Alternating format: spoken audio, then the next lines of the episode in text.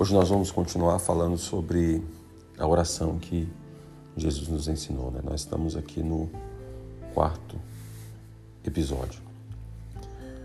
No capítulo de número 6, versículo de número 11 do livro de Mateus, diz o seguinte: Dai-nos hoje o pão para este dia. Nós seres humanos temos necessidades diversas. Um psicólogo chamado Maslow criou uma forma de exemplificar as necessidades do ser humano, começando das mais básicas até aquelas que servem para afagar até o nosso ego. Na Wikipédia encontramos um breve resumo.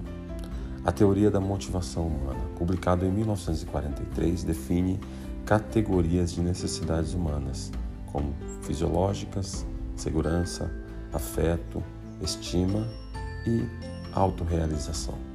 Essa teoria é representada por uma pirâmide onde a base encontra as necessidades mais básicas, pois essas serão diretamente relacionadas com a sobrevivência.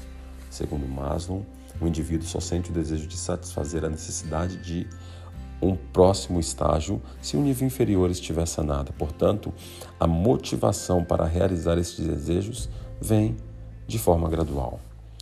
Essas necessidades, como por exemplo a fisiológica, alimento, né, moradia, a segurança, as necessidades sociais, amizades, comunidade, o status, o reconhecimento, a estima e as realizações pessoais.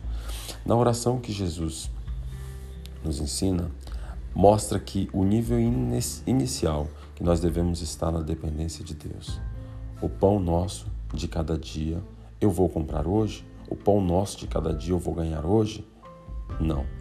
O pão nosso de cada dia nos dá hoje, mostrando a nossa total dependência de Deus, mesmo nas nossas necessidades mais básicas. Quando estamos satisfeitos, deixamos de estar na dependência de Deus. Isso é perigoso porque podemos ser tomados por nossos desejos e a partir daí nada mais nos satisfará. Há um provérbio de capítulo de número 27, versículo 7, que diz: Quem está satisfeito despreza o mel, mas quem tem fome, até o amargo é doce. Essa parte da oração, ele nos mostra que devemos estar totalmente famintos e dependendo do favor de Deus. E dizer como o salmista no Salmo de número 42, versículo de 1 a 2: Como a corça anseia por águas correntes, a minha alma anseia por ti, ó Deus. A minha alma tem sede do Deus vivo. Quem poderia entrar para apresentar-me a Deus?